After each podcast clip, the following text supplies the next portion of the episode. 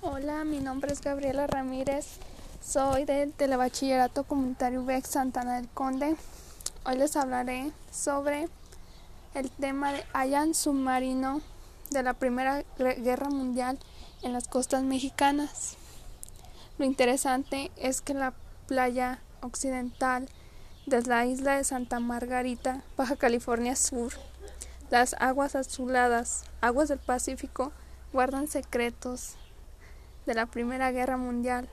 Los arqueólogos subacuáticos del Instituto Nacional de Antropología e Historia hallaron a 15 metros de profundidad el único submarino histórico hallado hasta este momento en las aguas nacionales. Bueno, esto es todo. Muchas gracias por su atención.